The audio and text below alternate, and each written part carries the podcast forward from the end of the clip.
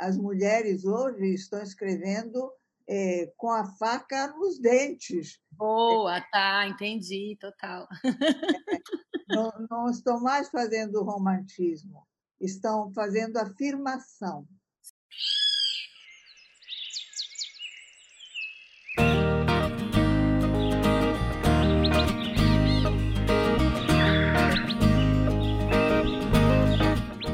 Olá, sejam muito bem-vindos e bem-vindas ao Plantando Histórias, o podcast da Árvore. Educação, leitura e tecnologia, você ouve aqui.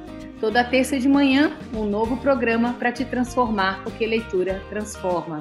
Eu sou a Letícia Reina e a Árvore é uma solução de leitura digital para escolas que hoje já atinge mais de um milhão de alunos e educadores em escolas públicas e privadas.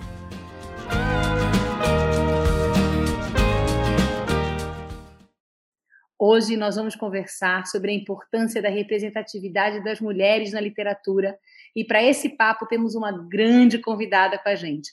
Ela é autora de mais de 60 títulos publicados no Brasil e no exterior, de formação artista plástica, atuou como jornalista e publicitária, desenvolveu atividades em televisão, editando e apresentando programas culturais. E traduziu importantes autores da literatura universal é uma das mais premiadas escritoras brasileiras, detentora de vários prêmios Jabutis, do melhor livro do ano da Câmara Brasileira do Livro, do Prêmio da Biblioteca Nacional, tornou-se ao concurso da Fundação Nacional do Livro Infantil e Juvenil. É uma honra conversar com você, Marina Colassante. Ah, ficou uma honra depois que eu envelheci. Maravilhosa, muita história bonita, né, Marina? Muito obrigada ter você aqui com a gente. A gente está muito contente com a sua presença. Antes daqui da gente começar a falar sobre o tema, eu queria convidar vocês a nos seguirem no Instagram, o nosso arroba é Leia na Árvore, porque além de conteúdos exclusivos por aqui e trechos desse papo com vídeo, a gente posta muito conteúdo bacana sobre leitura, tecnologia e educação. E no final dessa conversa, a gente traz algumas dicas, dicas de leitura. Então, agora a gente quer começar fazendo uma pergunta para nossa convidada. Marina, você tem uma história linda, longa como autora, foram muitos livros e temáticas trabalhadas ao longo da sua carreira. Voltando um pouco para a tua história de formação leitora, como foi a sua aproximação com os livros? Eu recentemente ouvi você falando, tem uma história muito bonita que você viveu com a sua família, com seu irmão. Assim, como é que foi a aproximação com a leitura? Eu sou de uma família leitora, inserida numa sociedade leitora, porque é, até me naturalizar eu era é, italiana. É, sempre vi meus pais com um livro na mão é, e sempre frequentei a biblioteca do meu avô, que era historiador da arte, escreveu muitos livros, enfim. Mas é, eu tive a minha epifania leitora entre os seis e os sete anos de idade, porque nós é, viajamos muito por causa da guerra, por causa de mudanças, mudanças do trabalho do meu pai, meu pai era transferido, e quando chegávamos a uma nova cidade, quando chegamos, sobretudo, em Como, perto de Milão, uma cidade lacustre, é, chegamos no inverno, é, não tínhamos amigos nenhums, não se podia brincar na rua por causa do frio e porque mais de três pessoas na rua eram consideradas é, multidão, é, por causa da, do, dos, dos aviões, bombardeios e tal. Então, nossos pais foram à livraria e compraram para nós montes de livros. É, era uma coleção que se chamava Escada de Ouro. E por essa escada eu fui subindo degrau após degrau. Havia sido encomendada essa coleção é, pelo governo fascista, é, com três níveis de adaptação da literatura universal, das grandes obras da literatura universal. Um até os 13 anos, outro para adolescentes e o terceiro nível era para jovens leitores. Nossos pais eram bem despassarados e ora compravam a das crianças, ora compravam a dos jovens leitores. Então, nós lemos, é, alternando é, dificuldades, é, Edgar Allan Poe. Olha, quando você lê Poe na infância, você nunca mais esquece aquele coração pulsando debaixo do assoalho. É, lemos Edgar Allan Poe, Os Três Mosqueteiros, é, Dom Quixote. É, e a gente lia, a gente ia de manhã para o colégio é, e de tarde começávamos a ler. E líamos e líamos e quando cansávamos de ler, começávamos a fabular a partir daquilo que, que tínhamos lido.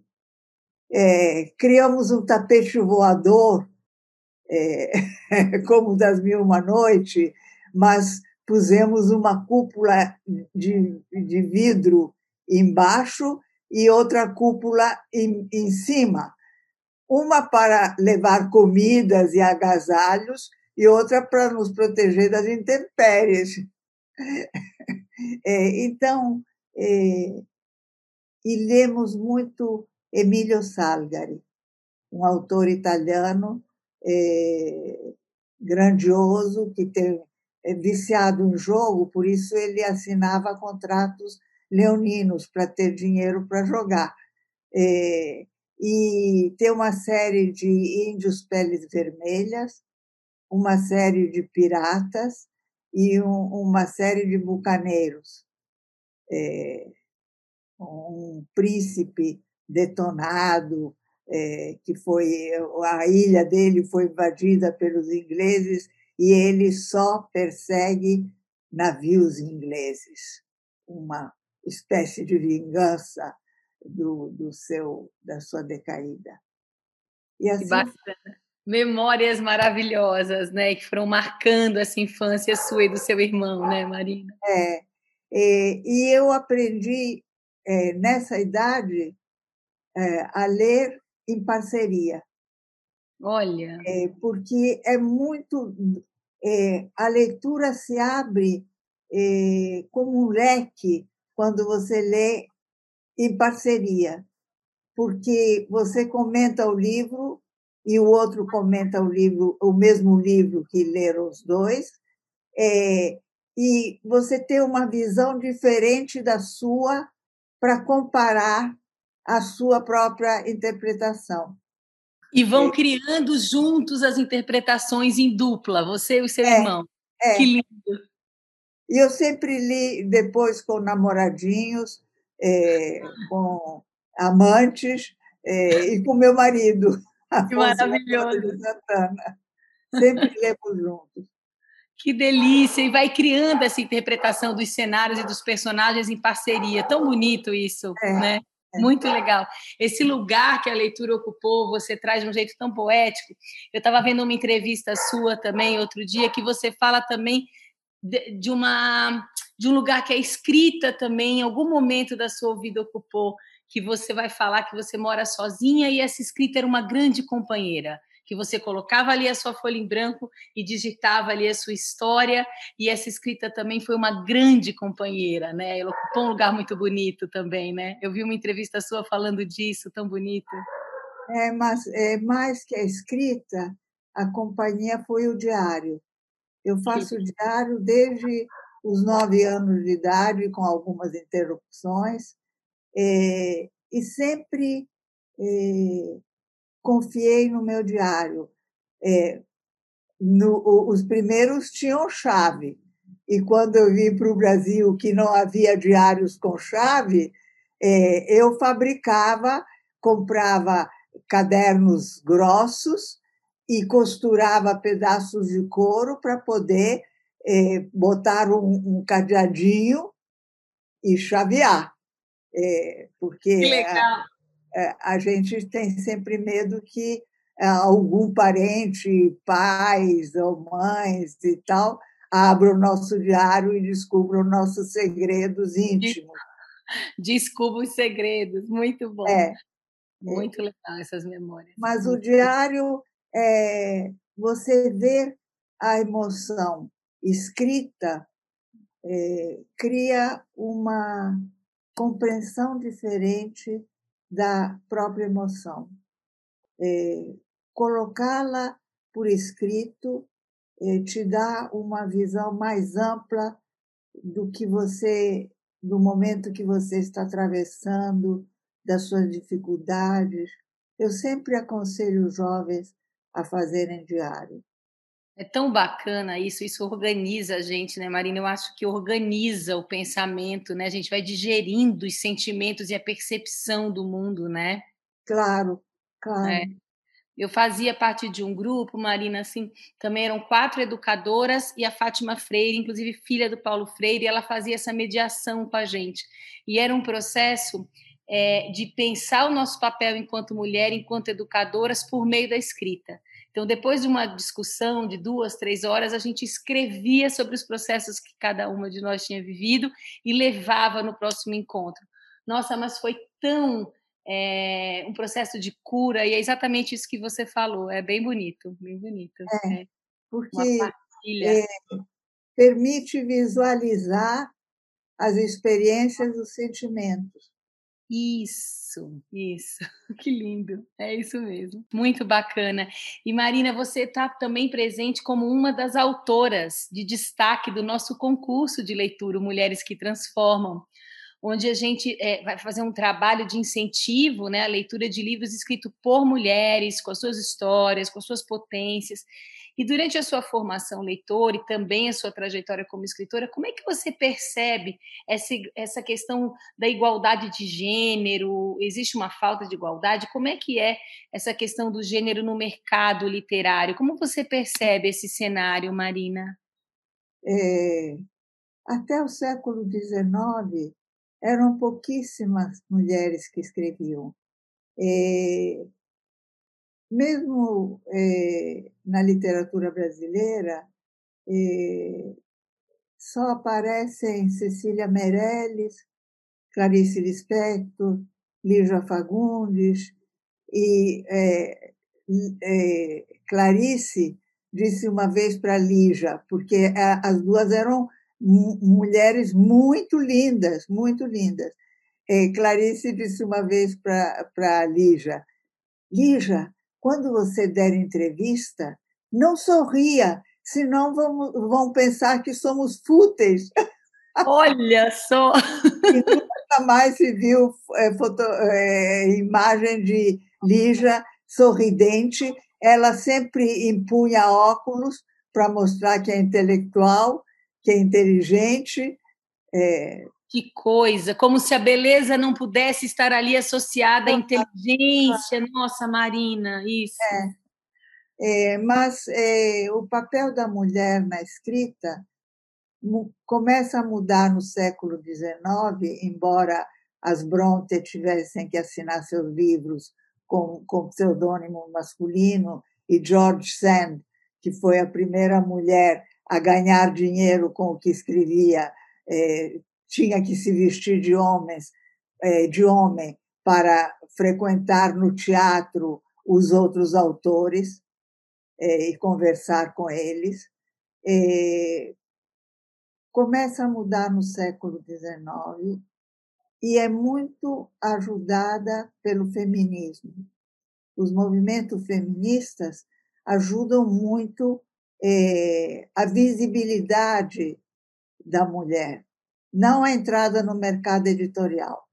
O que é, ajudou a entrada no mercado editorial, a meu ver, foram as estatísticas, porque as estatísticas demonstraram que mulheres liam é, mais do que os homens romances e poesia.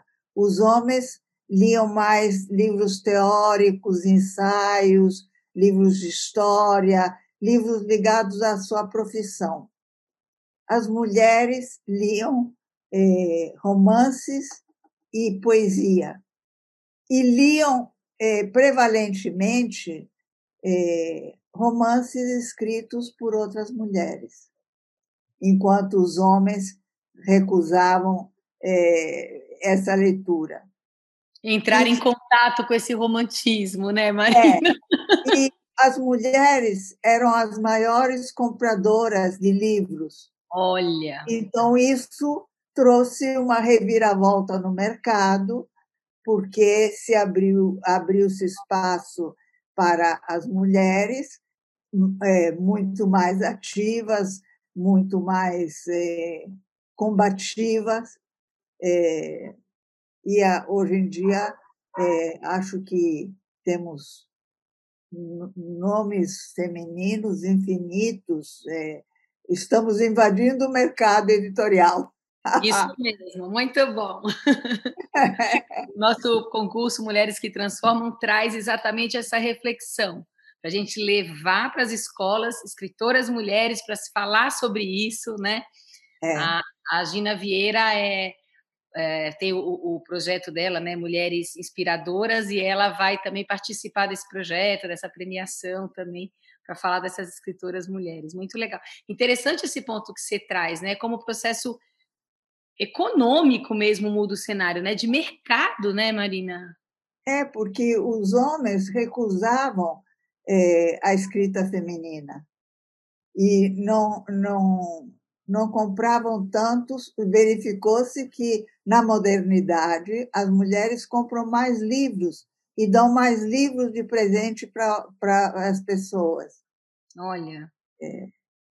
Os e homens aí? pensam em buquê de flor, e uma joinha, os mais abonados, bombom, é, não pensam em livro, porque é, acham que mulheres não são leitoras.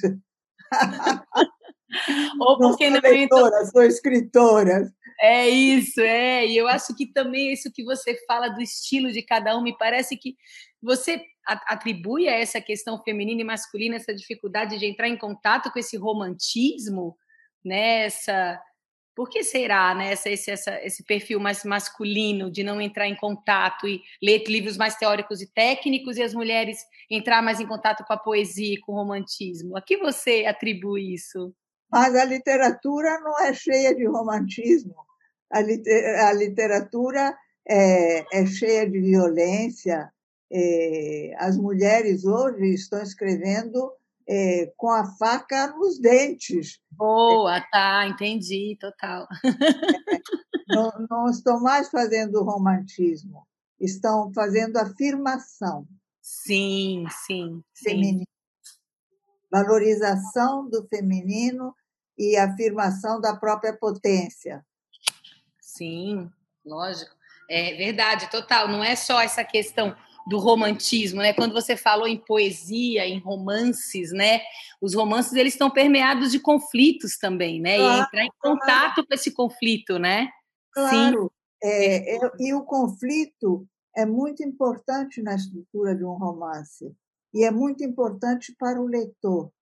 Eu costumo dizer que é, um bom romance funciona como uma é, sessão de psicanálise de grupo. Sim. Como uma psicanálise de grupo, porque é, o autor bota diferentes personagens e vai analisando é, é, as ações de cada um e as reações dos outros à ação de cada um. E essa dinâmica, através da literatura, porque o terapeuta não é onisciente como o autor costuma ser. O autor pode penetrar dentro da personagem e dizer o que ela não expressou. Literatura não necessita de escadas, igual televisão, igual novela de televisão, que tem que ter uma outra personagem ao lado para dizer o que pensa. Sim. Não, é, o autor onisciente, penetra dentro de cada personagem e revela o que ele não expressou e a profundidade dos sentimentos é, sentidos por ele. Maravilhoso, muito bom. É isso mesmo, maravilhosa. E é isso, né? Acho que é importante a gente pensar nisso, né? Nesse papel da mulher e sobre o que, que elas estão escrevendo. Eu adorei.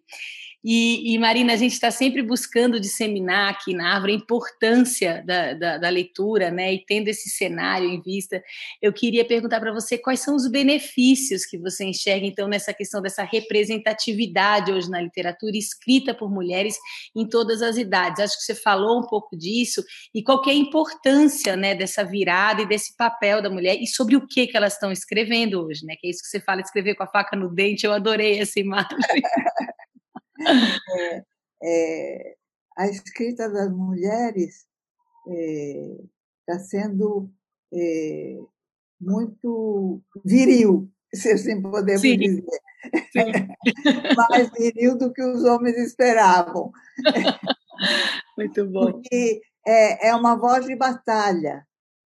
As mulheres estão escrevendo, e isso é importante para a leitura, porque os homens estão percebendo que as mulheres não são as tontas que possam ser dominadas é, por eles. É, que as mulheres pensam e pensam com muita inteligência, com muita organização mental. É, os homens tendiam a nos é, desprezar. Vamos falar as coisas como elas são. É, a tendência dos homens era nos desprezar. Eles só conversavam é, profissionalmente entre si. Agora, os meninos, lendo livros escritos, os jovens e as crianças, lendo livros escritos por mulheres, é, percebem que elas têm um pensamento organizadíssimo, é, que elas são é, consequentes é, e que elas têm um papel a representar, além de serem cozinheiras e mães. Sim, perfeito. Um papel social a representar. Isso. É, e as meninas e as, eh, e as jovens se espelham nessas mulheres é, com voz de batalha é, para se tornarem mais aguerridas, não serem submetidas a violências, é, porque a mulher muscularmente é mais fraca, fisicamente é mais fraca. Então está é, está sempre se sentindo em perigo é, de assaltos, de é, violência física, violência sexual, insultos.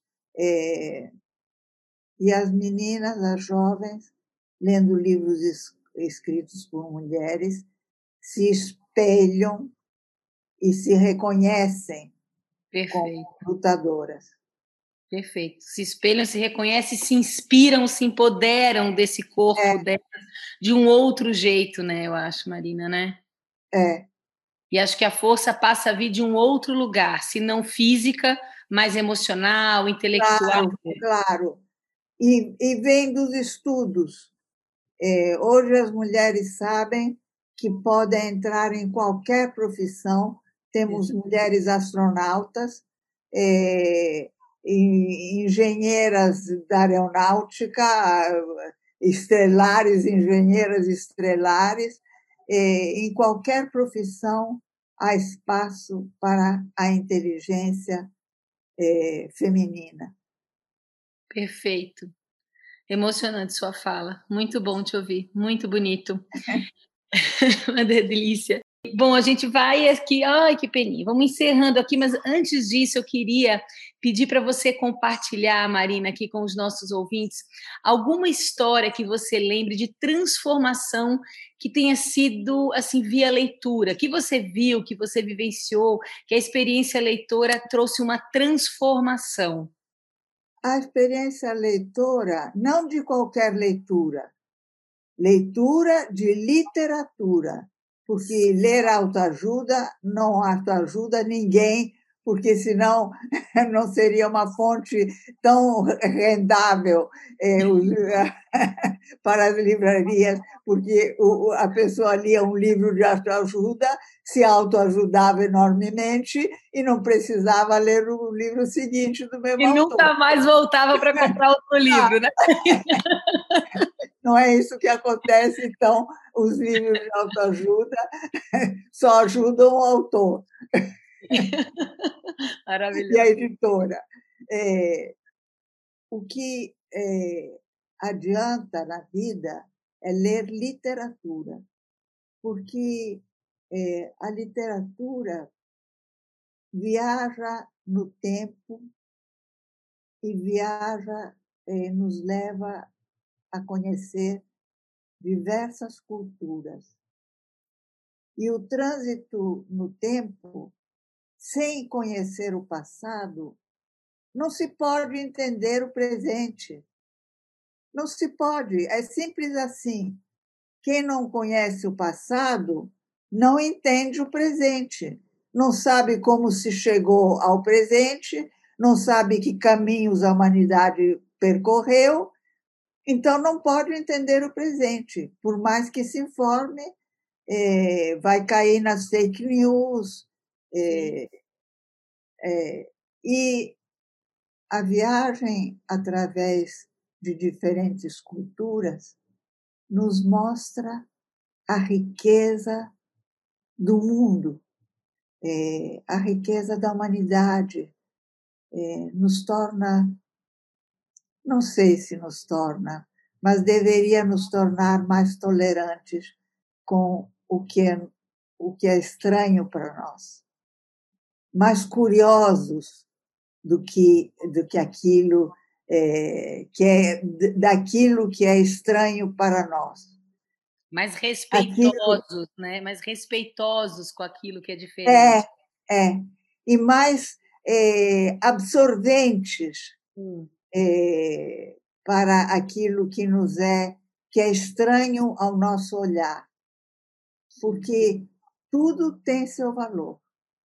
Qualquer hábito, qualquer comida, é, qualquer situação tem seu valor e pode agradar a um paladar estrangeiro. Exato. E nesse sentido, a literatura coloca a gente em contato com esses diferentes cenários, com esse passado, com esse lugar geográfico que é outro, com esse lugar do tempo que é outro, para que a gente olhe para o presente com outro olhar, né, Marina? É, você é. lê Dostoiévski e você viaja para a Rússia é, do século XIX, é, é, para outra realidade, para outros hábitos, para outras, para outra moral. É, é, você viaja. E viajar na literatura é grátis. Porque basta. É, eu estou gostando muito desse, desse, dessa onda de bibliotecas comunitárias. Porque Sim. os jovens nem sempre têm dinheiro para pagar o deslocamento até uma grande biblioteca. Então, uhum. Então, é importante que os livros sejam é, postos ao alcance das mãos mais jovens. E acessíveis, né? É. A gente entrevistou aqui também, Marina, um autor que se chama Gessé Andarilho, que tem um projeto que se chama Marginal, e ele está montando uma biblioteca comunitária é, numa região de São Paulo, é, e ele pegou, ocupou um posto policial abandonado, uma banca de revista abandonada e foi ocupando com livros, sem burocratizar nada, exatamente porque a gente estava no meio de uma pandemia. Ele fez isso agora, no meio da pandemia. Então as crianças vão lá, pegam os livros emprestados, é só retirar, depois devolve sem burocracias, né? Então, ele foi fazendo isso, ele foi fazendo com que os livros ficassem cada vez mais acessíveis a essa comunidade de um jeito fácil. É isso que você está falando também. É, ele tem é livro também publicado na Árvore, é um cara muito bacana. A biblioteca não funciona sozinha, uhum. não funciona só emprestando livros.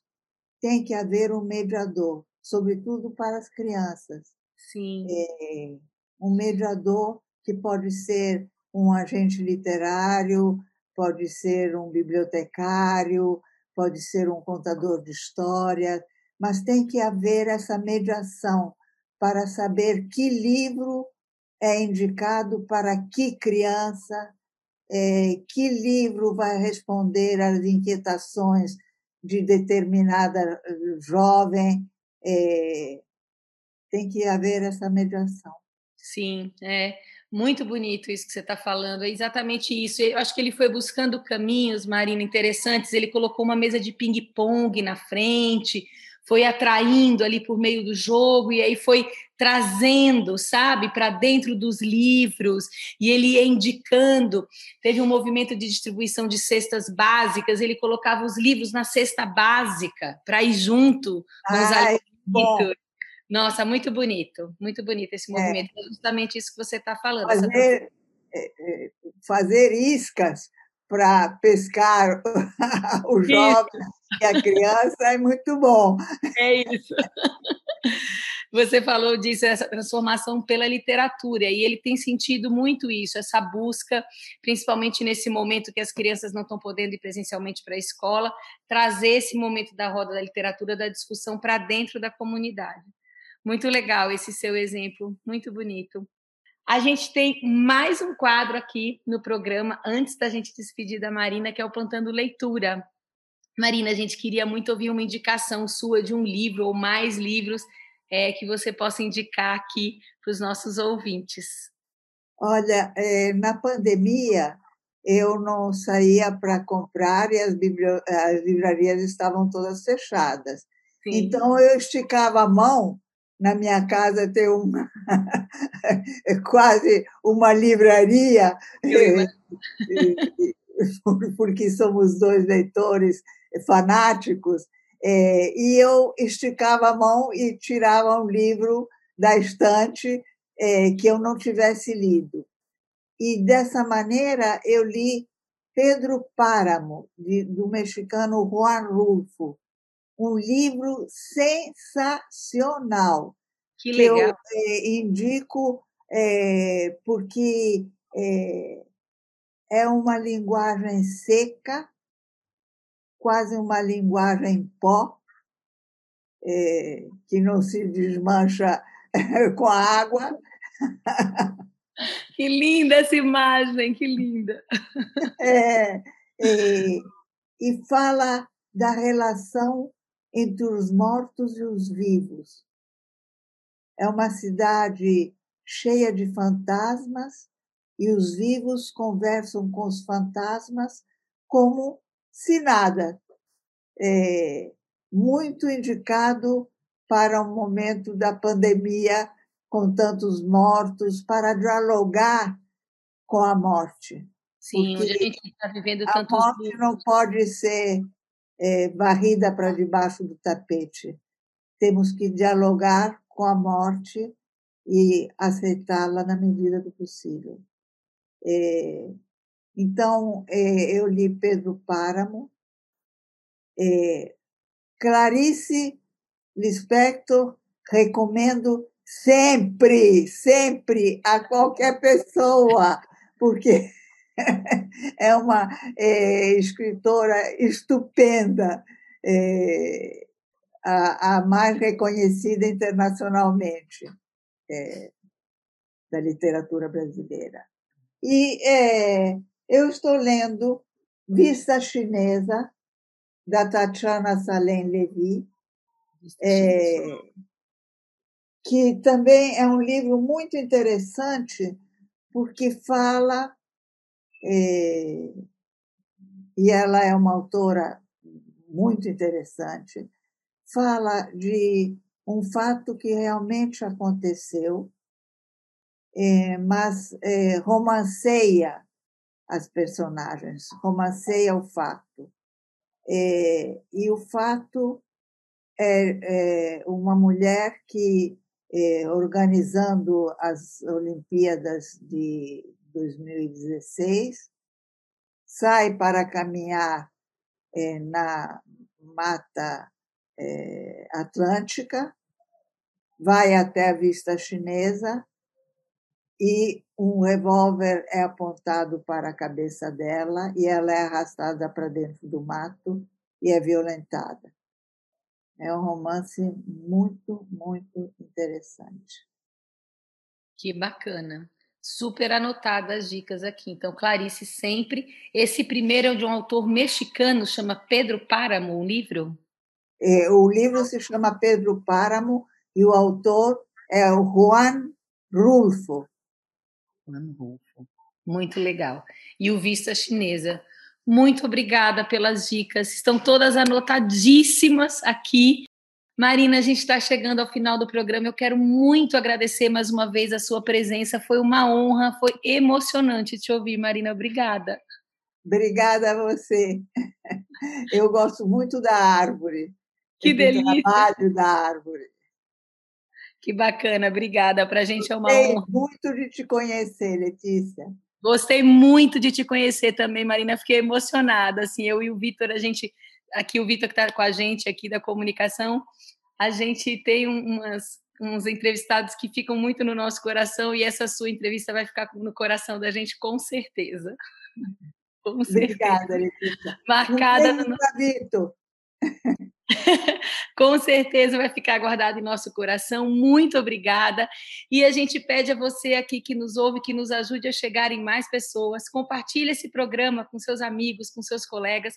Semana que vem o Plantando Histórias está de volta. Educação, leitura e tecnologia e muita emoção como essa que você acabou de ouvir aqui com a Marina. Você ouve aqui toda terça de manhã um novo programa para te transformar, porque leitura transforma.